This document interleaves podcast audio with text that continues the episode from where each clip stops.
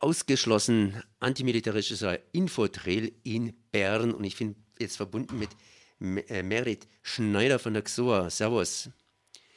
Grüezi.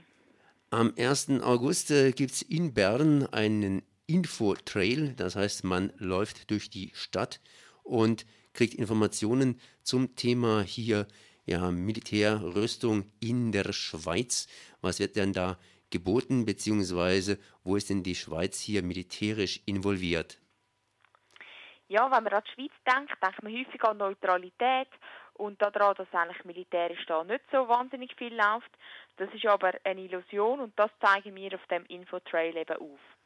Die Schweiz produziert viel Kriegsmaterial ähm, und vor allem exportiert sie an sehr viel Staaten Kriegsmaterial. Einer der grössten, also der grösste Abnehmer überhaupt, ist übrigens gerade Deutschland.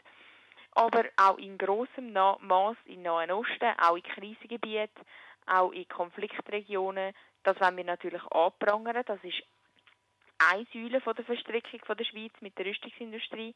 Etwas anderes ist, dass die Schweizer Banken, ein UBS, ein Credit Suisse und viele andere, auch Rüstungskonzerne, weltweit die grösste Rüstungskonzerne, ähm, finanzieren, indem sie Aktien kaufen, indem sie ihnen Darlehen gewähren oder auch ganz einfach Anteilseigner sind.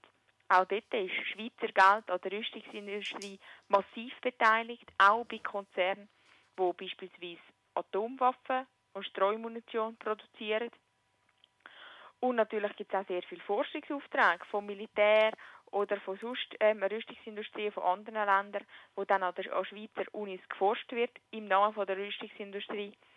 Und die Rüstungslobby, ähm, die ist auch die, die ist im Parlament vorhanden, also die sorgt dafür, dass wir immer noch kein gutes Verbot haben von Kriegsmaterialexport, kein Verbot von Finanzierung ähm, von Streumunition oder Atomwaffen.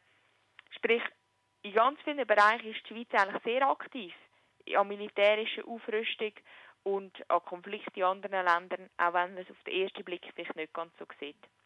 Das heißt, wer hat es erfunden? Die Schweiz. Das kann man so vielleicht nicht sagen, aber die Schweiz hat durchaus eine größere Rolle bei der Rüstungsindustrie. Inwiefern arbeitet die Schweiz da mit Deutschland zusammen? Du hast gerade vorhin gesagt, dass äh, wir, das heißt die Deutschen insgesamt gesehen, die deutsche Rüstung hier die größten Abnehmer sind von den Schweizer Rüstungsprodukten. Genau. Und also ähm, Deutschland ist, ist sehr ein grosser Abnehmer, jetzt einfach für 2014 gesprochen jetzt. Äh, Indonesien auch. Und dann liefern wir natürlich massiv Kriegsmaterial in, schwierige Staaten, in Bahrain oder ähm, teils auf Saudi-Arabien, besondere militärische Güter.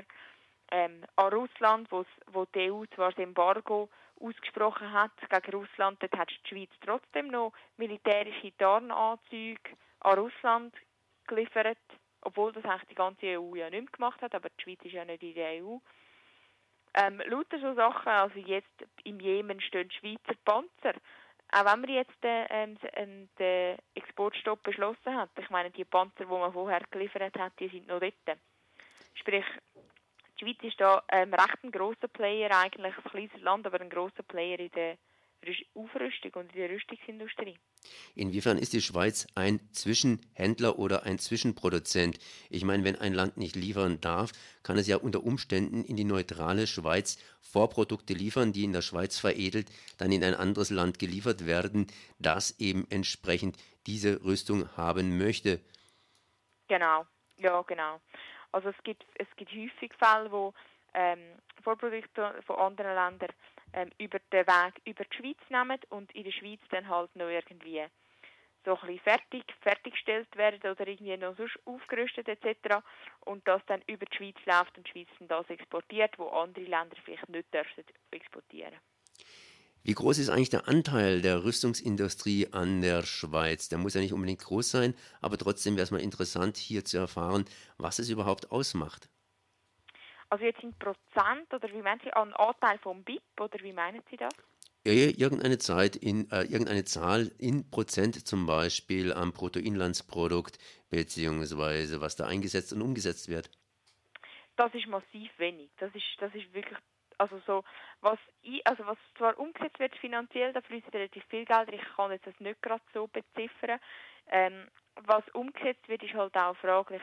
Eben zum Beispiel die Schweizer Nationalbank, die hat massive Milliardenbeträge, mit Milliardenbeträgen hat die Anteil an Rüstungsfirmen, die auch Atomwaffen und Streumunition produzieren. Also das sind massive Beträge.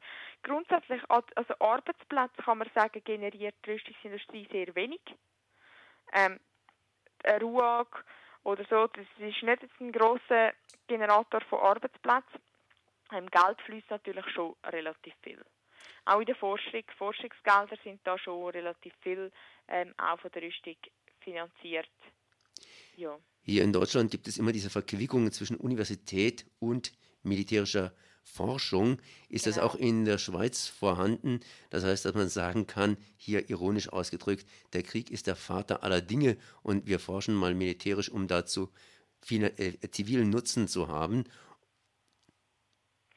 Also absolut. Es ist teils nicht mal zum zivilen Nutzen zu haben, sondern teils auch einfach ähm, um es nachher exportieren oder zum Zusammenarbeiten. Ich meine, jetzt, nachdem die Schweiz die Drohnen gekauft hat von der israelischen Rüstungsfirma LB Systems, haben wir nachher wahrscheinlich, äh, vermutlich mit, dank der Gegengeschäfte Kooperation mit LB Systems, eine israelische Firma, die momentan wirklich krasse Menschenrechtsverletzungen begeht und wir helfen denen, die Drohnen weiter aufzurüsten. Und Deutschland ist diesbezüglich noch besser dran, weil dort hat man zum Teil also in, einer, in renommierten Unis hat man teilweise Zivilklauseln, wo die Unis sich verpflichtet, nicht für militärische Zwecke zu forschen. Das gibt es in der Schweiz an keiner einzigen Universität. Wir haben die heutige Zeit. Geht dieser Infotrail auch in die Vergangenheit hinein? Ich meine, irgendwann mal war hier die Schweiz nicht eine Insel in der Europäischen Union, sondern eine Insel im Faschismus und hat hier auch mit dem Faschismus im Zweiten Weltkrieg kräftig ja, Handel getrieben. Klar, ja. ja im, Im Infotrail wird das jetzt überhaupt nicht thematisiert. Das würde auch irgendwie zu weit gehen.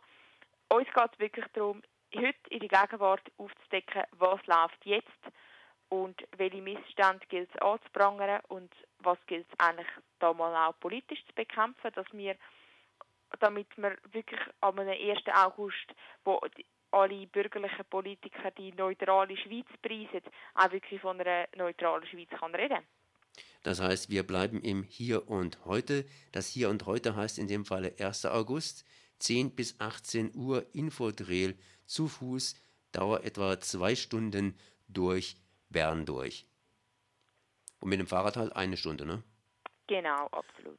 Wo startet das Ganze? In Bern, bei der Reitschule, das ist gerade in der Nähe vom Bahnhof. Ich danke mal hier Merit Schneider für diese Informationen. Merit Schneider von XOA. Merci. Danke Ihnen vielmals für das Gespräch.